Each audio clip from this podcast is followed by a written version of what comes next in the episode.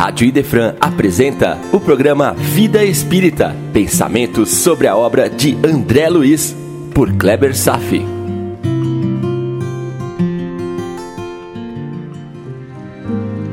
Nosso Lar, capítulo 13, no Gabinete do Ministro, parte 1. Jeffrey Kluger é colunista do New York Times.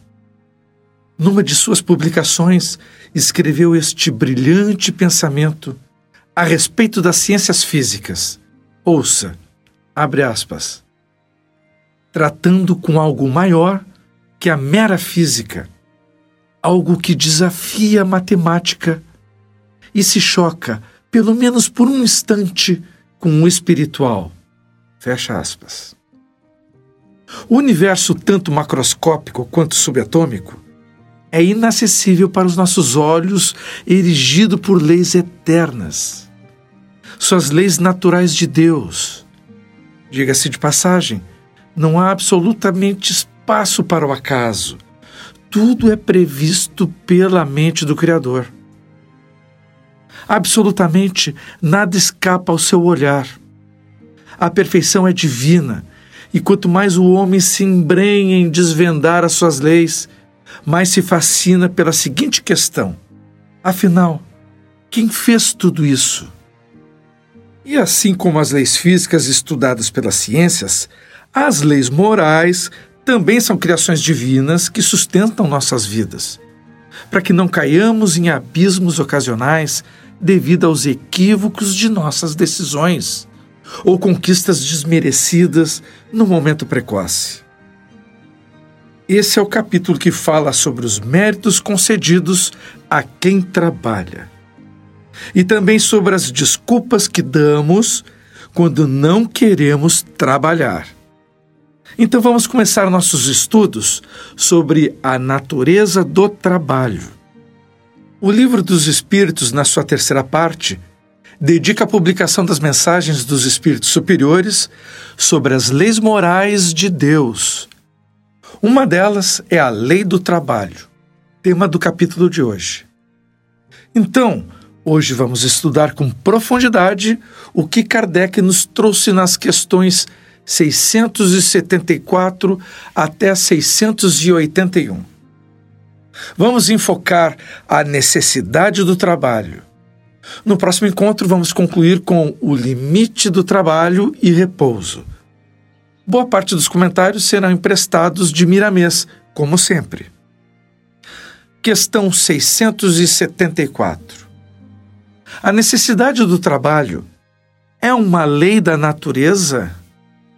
Resposta: O trabalho é uma lei da natureza. Por isso mesmo, é uma necessidade.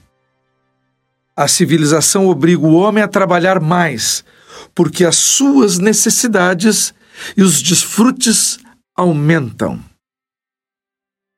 Pois bem, trabalho constitui uma necessidade de todos os povos, sendo o sustentáculo de todas as civilizações do mundo.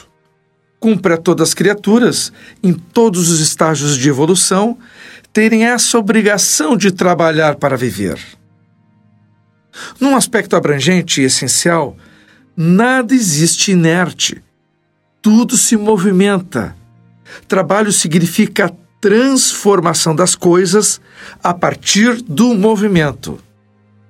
O movimento está presente em absolutamente em todos os cantos da criação. Desde a força interatômica até as constelações, as galáxias, desde os seres rastejantes na terra até os anjos nos céus. Tudo tem movimento. Todos têm obrigação de elaborar como co-criadores de novos ambientes. Trabalho é movimento e transformação, como já disse.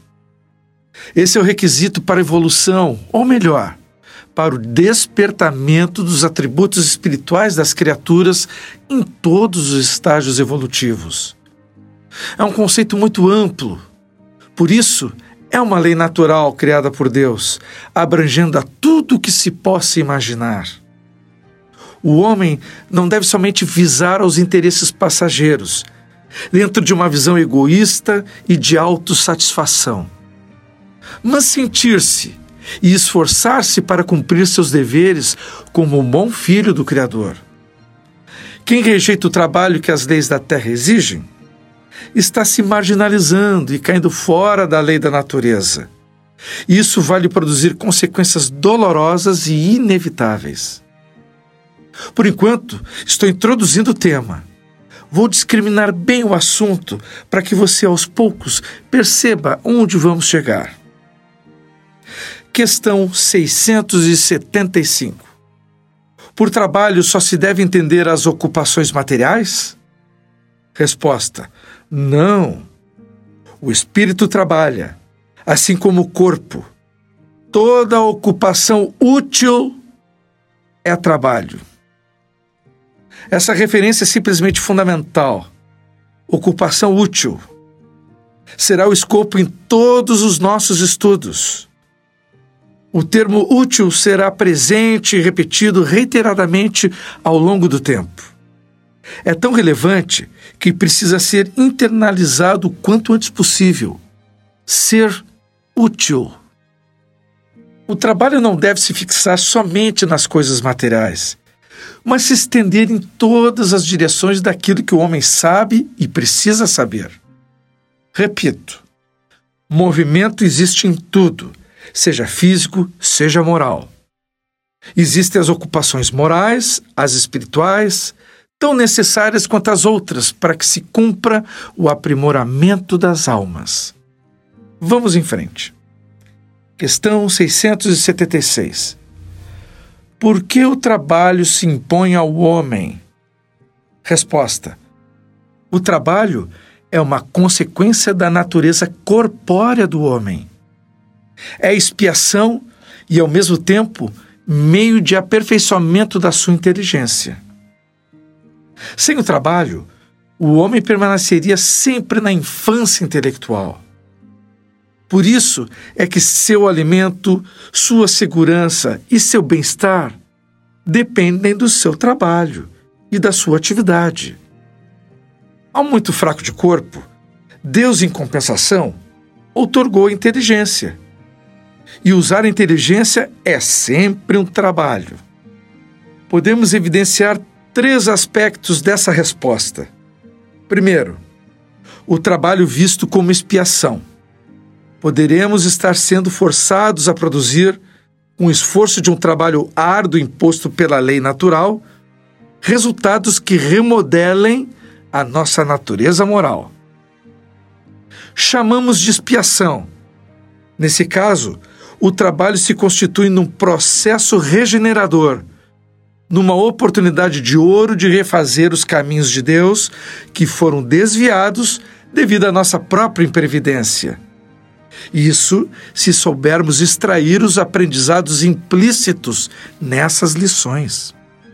Segundo, que diz sobre o aperfeiçoamento da inteligência. Esse argumento também é lógico, pois no mundo da matéria somos expostos a desafios constantes para soluções de problemas e condições ambientes que nos expõem a riscos de nossa integridade física. Assim, somos inexoravelmente obrigados a usar a nossa capacidade intelectiva, a inteligência, para solucionar tais desafios. Do contrário, morreríamos. As condições ásperas da vida forçam nossa inteligência para sairmos de suas armadilhas. Se tudo fosse fácil, se Deus intercedesse por todos nós, retirando os desafios do caminho, jamais sairíamos da infância espiritual. E lembro que os desafios são tanto físicos quanto morais. Terceiro aspecto. Acabei de comentar. Tratando o trabalho como meio de despertar as forças da alma, impulsionando o homem para a maturidade evolutiva. Outro ponto de vista é que no mundo espiritual elevado, o progresso atinge a modalidade do trabalho de modo a oferecer ao trabalhador os meios conforme sua elevação espiritual. a carga e a natureza do trabalho é quantificado e qualificado de acordo com o estágio evolutivo em que o ser se encontra. O trabalho, sendo lei natural de Deus, não deve ser visto como obrigação dolorosa a se cumprir.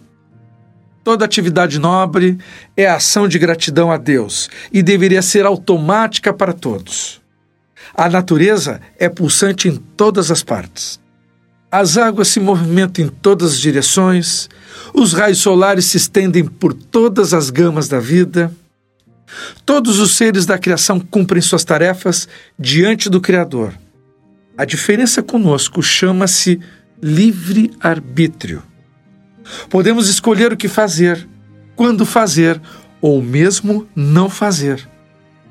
Por isso, é na faixa humana do existir que incide a dor e o sofrimento, devido às escolhas insensatas, movidas pela cobiça, pelo egoísmo, pela vaidade. Foi o livre-arbítrio que fez Eva comer a maçã e obrigando Adão a fazer o mesmo, ouvindo os sussurros dos desejos egoístas da serpente das nossas tentações, levando à queda do homem seu primeiro erro, a teimosia de não seguir os conselhos de Deus que nos concedeu o direito de optar racionalmente pelos caminhos a seguir. Assim, Deus soltou nossas mãos pelo livre-arbítrio, que até então estavam atadas a Ele pelos instintos dos animais. Mas não seríamos humanos se não tivéssemos a liberdade de escolha. Assim, o que Deus espera de nós não são decisões baseadas nos instintos automáticos, mas no propósito consciente de seguirmos os caminhos retos, como apregoados e demonstrados por Jesus durante a sua passagem entre nós. Jesus fez e nos mostrou o trabalho que se espera dos homens na atual fase evolutiva. Mostrou como seguir à risca a lei do trabalho. Nos ensinou que o trabalho, como ser humano e espiritual, é necessário para que possamos manter a vida no ritmo do Criador. As mínimas coisas são olhadas pelo doador divino. Nada, nada, nada fica no esquecimento. Qualquer tarefa feita com honestidade é trabalho que a consciência aprova. Questão 677. Por que prover a natureza por si mesma, a todos, as necessidades dos animais? Resposta: Tudo na natureza trabalha. Os animais trabalham assim como o homem, mas o trabalho deles, de acordo com a inteligência de que dispõem, se limita a cuidarem da própria conservação. Eis porque entre os animais o trabalho não resulta em progresso, ao passo que para o homem que trabalha visa duplo fim. Primeiro, a conservação do corpo e, segundo, o desenvolvimento da faculdade de pensar, o que também é uma necessidade e o eleva acima de si mesmo. Quando digo que o trabalho dos animais limita-se no cuidarem da própria conservação, eu me refiro ao objetivo com que eles trabalham. Entretanto, e aí é a questão chave, provendo as suas necessidades materiais, os animais se constituem de forma inconsciente em executores dos desígnios do Criador. Dessa forma, o trabalho que os animais executam também concorre para a realização no objetivo final da natureza, embora os homens não percebam o seu resultado imediato. Não percebemos o movimento das coisas em função de nossa própria velocidade. Eu vou me explicar melhor não percebemos que, estando parado, na verdade, estamos nos deslocando a cerca de 1.600 km por hora, acompanhando a rotação do planeta Terra.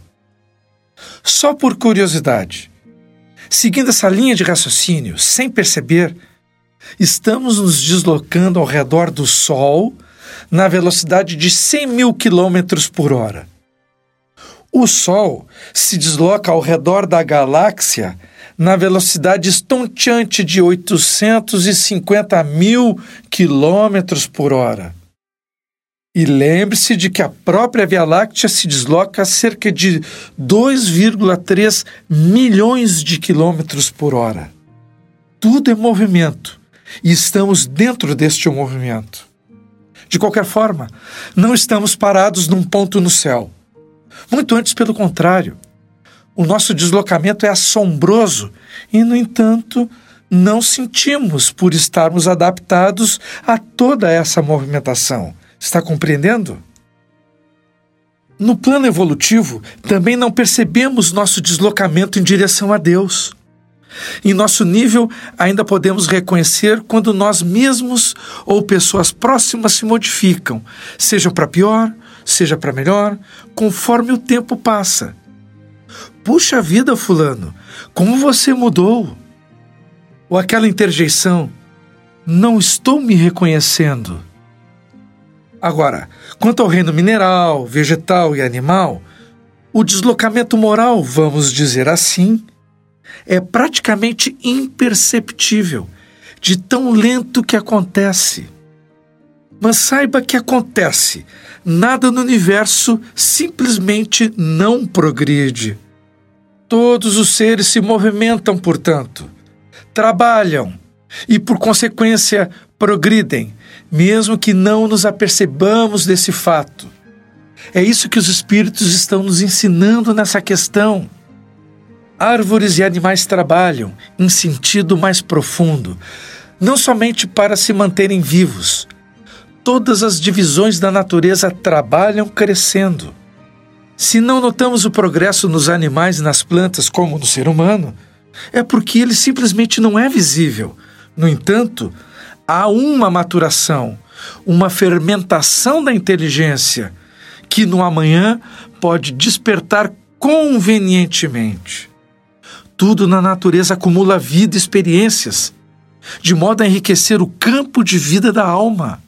Não é sublime essa ideia? Tudo criação de Deus. Questão 678. Nos mundos mais aperfeiçoados, os homens se acham submetidos às mesmas necessidades de trabalhar? Resposta: a natureza do trabalho está em relação com a natureza das necessidades. Quanto menos materiais são estas, menos material é o trabalho. Não deduza daí, porém, que o homem se conserve inativo e inútil. A ociosidade seria um suplício em vez de ser um benefício. A carga e característica do trabalho para a humanidade é de acordo com as suas necessidades de despertamento.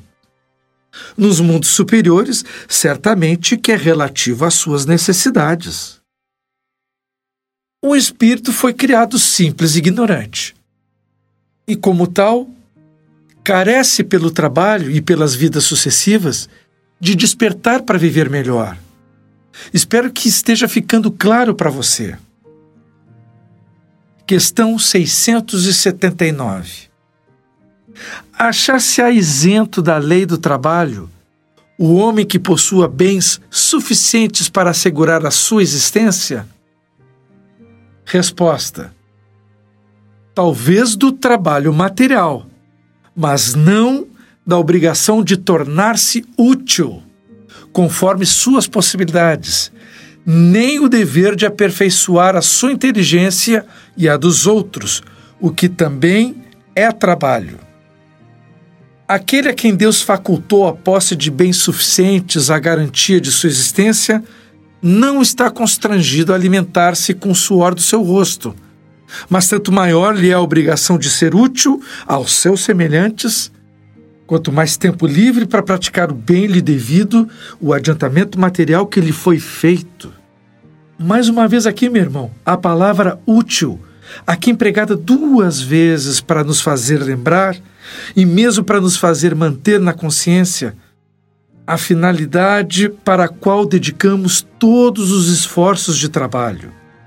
A finalidade útil da expressão de relevância ao trabalho, nos aproximando da certeza de que o trabalho é lei natural Ninguém encontra-se isento da lei do trabalho.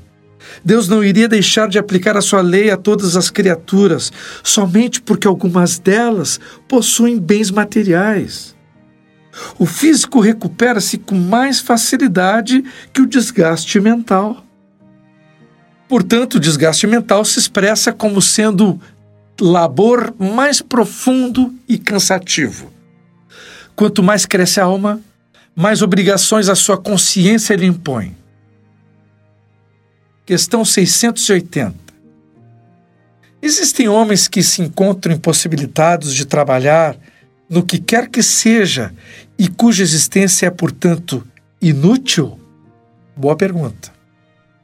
Resposta: Deus é justo e só condena aquele que voluntariamente tornou a sua existência inútil, porque se vive às custas do trabalho dos outros. Deus quer que cada um seja útil de acordo com as suas faculdades. Como eu já disse, Deus não iria deixar de aplicar a sua lei a todas as criaturas. Inutilidade é um termo que não existe no dicionário divino. Ninguém é inútil para trabalhar. Ponto. O homem inteligente, principalmente o espiritualista, sabe disso e ainda que esteja preso a um leito, pode usar a palavra em auxílio dos que vêm visitá-lo e que às vezes estão carregados de problemas e com as suas mentes tisnadas de infortúnios. Quantos companheiros que, visitando enfermos, saem mais beneficiados? A própria tolerância quando o doente não reclama um gesto de alegria. Tudo isso são trabalhos de alta profundidade para os que sofrem. São ações morais que mobilizam a sensibilidade do próximo, ampliando o bem nesse mundo. Não se mede o bem por volume de ofertas, mas sim pelos sentimentos que move o companheiro nesse exercício. Então, a condenação da consciência é apenas para aquele que voluntariamente deseja ficar parado e não prestar serviço, mesmo estando são. Questão 681. A lei da natureza impõe aos filhos a obrigação de trabalharem para seus pais? Resposta: Certamente, do mesmo modo que os pais têm que trabalhar para seus filhos. Foi por isso que Deus fez do amor filial e do amor paternal um sentimento natural. Foi para que, por essa afeição recíproca, os membros de uma família se sentissem impelidas a ajudarem-se mutualmente, o que, aliás, com muita frequência se esquece na vossa sociedade atual. Está implícita, mas verdadeira, uma das maiores conquistas embutidas no amor filial e paternal. É o despertar do amor fraternal. Tudo se ensaia dentro da família consanguínea, o que no futuro se desdobrará para a família humana. O que sentimos pelos nossos mais chegados, um dia sentiremos até para os estranhos. Difícil imaginar isso, não é verdade? E chega aquele momento em que sentimos o desconforto do ócio. Você já viveu essa espécie de sensação de vazio, de ser improdutivo, de estar de férias e mesmo assim sentir-se culpado de não estar produzindo algo? Essa é a dor do ócio. André Luiz, entre o vai e vem de tantos trabalhadores, sente-se um pouco deslocado e culpado por tantos benefícios recebidos sem poder dar algo em troca. Sente falta do trabalho. Então, trabalho não deixa de ser considerado um alimento psicológico essencial, como o ar e os alimentos são para as nossas células. Trabalho faz parte da nossa natureza. Não é à toa se tratar de uma lei natural de Deus. De início, pelo menos, é a fonte do nosso sustento. Mais adiante, é a fonte de nossa realização pessoal. Eu vou contar uma história que aconteceu comigo. Certa vez, há muitos anos, bem no início da minha carreira médica, durante um plantão de emergência onde eu trabalhava, Nos chega um homem de cerca de seus 40 anos. Escuta essa. Ele foi consultar à noite, após ter trabalhado duro ao longo do dia. Veio com uma tremenda falta de ar e febre. O meu colega que atendeu diretamente esse caso. Eu apenas assisti e acompanhei. O homem, após a entrevista e exames iniciais, fez um raio-x de pulmão. Foi constatada uma lesão significativa, uma pneumonia muito extensa, daquelas que nos faz pensar: minha nossa, como é que o vivente ainda consegue estar caminhando desse jeito?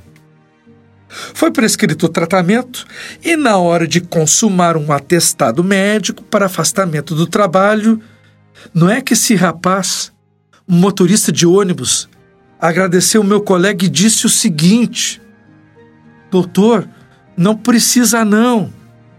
É que eu comecei na empresa há pouco tempo e eu não quero que o patrão pense que eu estou dando desculpas para faltar o serviço. Meu irmão, nós ficamos perplexos e profundamente penalizados com a situação daquele sujeito humilde. Ele estava defendendo o pão para sua família, disposto a enormes sacrifícios para não perder sua fonte de renda. Eu não consigo imaginar por quais situações ele já não havia passado antes, quantas ameaças e perdas já havia sofrido. Foi simplesmente inacreditável, foi surreal. Meu colega acabou dando atestado, escrevendo uma carta para sua chefia, esclarecendo a situação real, para que a sua empresa se sensibilizasse e desse o apoio a esse ser que lutava duplamente pela sua vida e pela família. Isso me fez lembrar daquela questão sobre o limite do trabalho e da imposição de trabalho a mais do que a capacidade do subordinado. Duas idiosincrasias da sociedade moderna que ainda são vigentes. Também me lembrou da questão da justiça social, que será tema abordado lá no nosso próximo encontro. Porque hoje era isso. Desejo paz a todos e até breve.